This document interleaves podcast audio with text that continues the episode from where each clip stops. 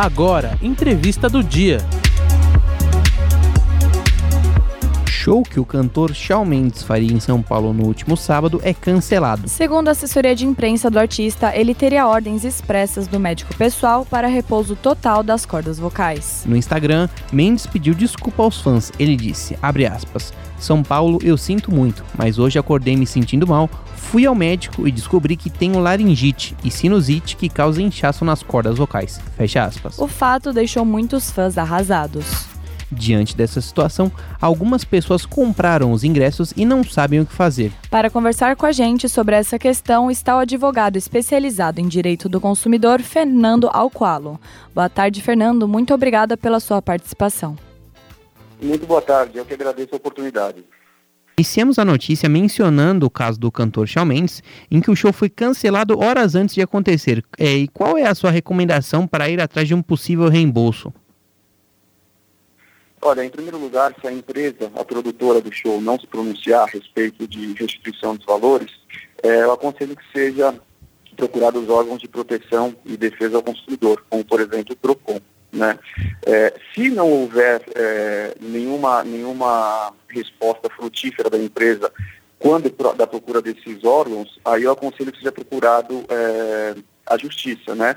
através do juizado especial civil, que é o juizado de pequenas é, causas, solicitando essa restrição de valor. Entendi. E alguns fãs vieram de outros estados para vir até São Paulo e estão indo atrás de gastos extra, como hospedagem e transporte, né, para um possível reembolso. Aí eu queria saber se isso é viável ou não está relacionado ao caso. Sim, sim, isso é plenamente viável e as pessoas têm direito ao recebimento de todos esses gastos. Isso é que a gente chama de dano material, né? Toda vez que não há um cumprimento de um contrato é, e isso ocasiona outros danos além do que foi pago para o contrato, isso também pode ser requisitado na justiça para efetiva reparação dos danos materiais. E além dos danos materiais, a gente tem que frisar também que é possível é, pleitear indenização por dano moral, é, porque o cancelamento do show, ele ocorreu de uma forma muito próxima ao seu acontecimento, né? Então as pessoas já estavam com uma expectativa muito grande de participar dos shows, já tinha algumas que estavam até formando fila, é, já estavam aguardando na fila os melhores lugares. Então isso sem dúvida gera também uma indenização aí por dano moral, é, por, esse, por esse constrangimento que as pessoas passaram, né? E, bom, e se a pergunta não for muito ampla, quais são os direitos do consumidor?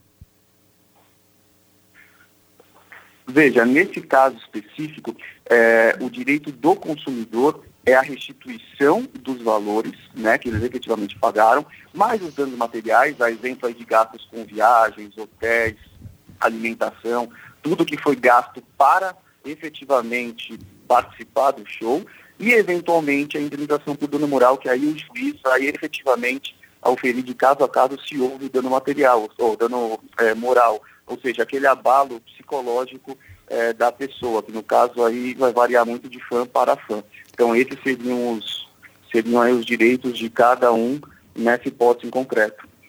Entendi. Fernando, no caso de. Agora mudando de assunto, né? No caso de uma compra online que eu faço, por exemplo, de uma bolsa, um site, alguma coisa, tem alguma diferença do direito consumidor para uma loja, uma loja física para uma loja virtual? Não tem diferença nenhuma. Né? O nosso Código de Defesa do Consumidor, ele estabelece lá no artigo 2 e artigo 3 o que, que é consumidor e o que, que é fornecedor. Né? E enquadrando naqueles conceitos do artigo 2 e artigo 3 é, já se estabelece uma relação de consumo e o direito do consumidor está ali para amparar, independente se essa compra de um produto ou de um serviço é realizada no ambiente virtual ou realizada no estabelecimento físico da loja, né? Então não tem diferença nenhuma. E, Fernando, em uma situação hipotética em que eu comprasse alguma coisa em algum site falso, o direito do consumidor consegue me ajudar e o que eu deveria fazer? Sim, consegue, sem sombra de dúvida. É, num primeiro momento, tem que se dirigir a uma delegacia, né? Se tiver delegacia especializada contra crimes de consumo na, na região onde o, o cliente está estabelecido, melhor ainda. Se não tiver, pode ser uma delegacia é, normal comunicar é, esse crime e posteriormente demandar na justiça aí é, atrás do que foi gasto e não foi entregue, né?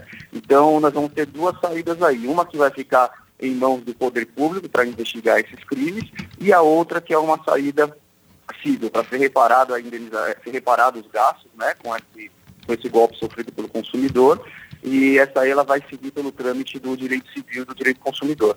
Então se comunica na delegacia e depois deixa isso na mão da autoridade policial para investigar o crime e punir os responsáveis e ao mesmo tempo procura a, a justiça para se reaver do que foi gasto em razão desse golpe. Com certeza. E quais são os principais casos que o senhor atende? Eu atendo muitos casos relacionados à reparação mesmo por fato é, e vício no produto ou no serviço, né? Então, às vezes, serviços é, ou produtos defeituosos que acabam ocasionando danos a um consumidor, é, são esses casos que a gente atua bastante no escritório.